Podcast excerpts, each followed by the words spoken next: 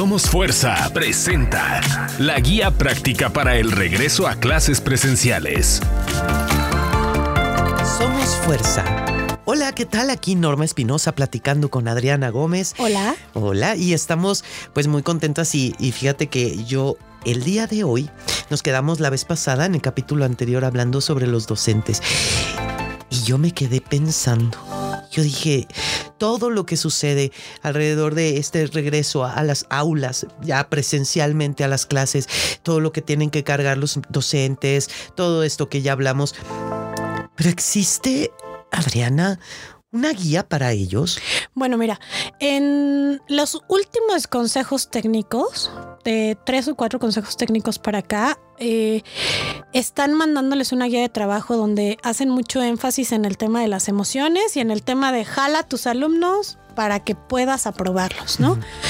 Eh, sin embargo, nosotros en Somos Fuerza estamos generando esta guía de habilidades y competencias a través de la de las cuales estamos sugiriéndoles, porque no es más que una sugerencia, actividades bien sencillas y puntuales con las cuales ellos hoy en clases virtuales puedan empezar a generarles otra vez hábitos y competencias a los niños que les sirvan para el regreso a clases y para la vida, por supuesto. Es preparar, el, o sea, ayudarles a preparar el terreno para que en el momento en el que se dé este retorno, pues sea para todos menos complejo, ¿no? Así es, mira, por ejemplo, yo me acordaba de algo muy, lo muy común. Yo te voy a hacer la pregunta a ti y tú me vas a responder. Muy bien. ¿Cuántas veces podías ir al baño durante el día en horario escolar? Pues yo creo que un par, cuando mucho, y, y, eso con profesores que eran, o sea, conscientes que, porque, o sea, nunca después de un descanso, porque el descanso es para ir al justamente baño. al baño, no para estar ahí bailando la manzanilla, ¿no? Pero eran pocos, cuando mucho dos. Así, o sea, en el horario de descanso y ya si llevabas un papelito de que te sentías mal, pues te dejaban ir más continuamente, ¿no? Ajá. Hoy por hoy los maestros los dejan ir en cualquier momento. Es, es un hábito que debemos ir retomando. Por ejemplo, es una acción muy sencilla que podemos sugerir, ¿no? Vuélvete estricto en el horario de alimentos, bebidas e idas al baño. ¿Por qué? Pues porque no los vas a poder dejar estar saliendo todo el tiempo eh, por seguridad. Claro. ¿No? O sea, lo menos que tengan contacto con otros niños, entonces tienes que ir como controlando eso. Ahora, ¿qué puedes hacer también? Estimular muchísimo la convivencia de entre los niños. Claro. Porque, por ejemplo, los que entraron este año a primero de primaria, pues no conocen a sus amiguitos. Ya habíamos platicado eso. Entonces, es momento que las actividades que tú sugieras ya no sean individuales, sino que generen acciones conjuntas para que ellos empiecen a conocer y a tratar más sin supervisión del docente. Claro. Por ejemplo, eh, déjales un cuento, una lectura dramatizada, ¿no? Ajá. Un cuento, un cuentacuentos, pero que todos participen. Mm. O una mini obra de teatro.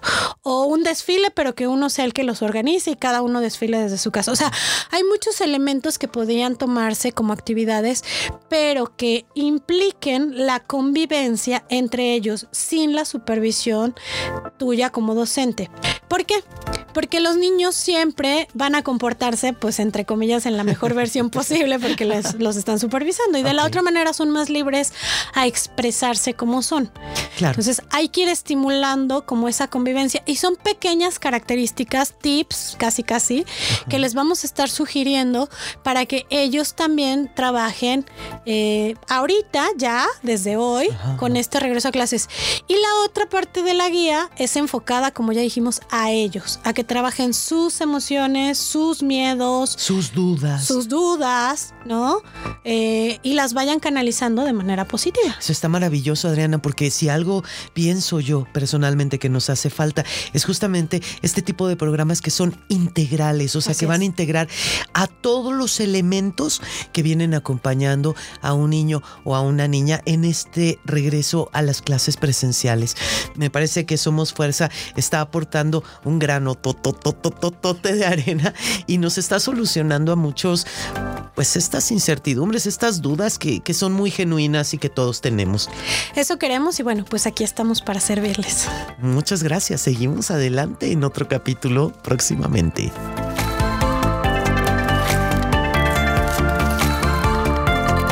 Síguenos y adquiere nuestra guía en redes sociales como Somos Fuerza MX o vía WhatsApp al 5528 46 48.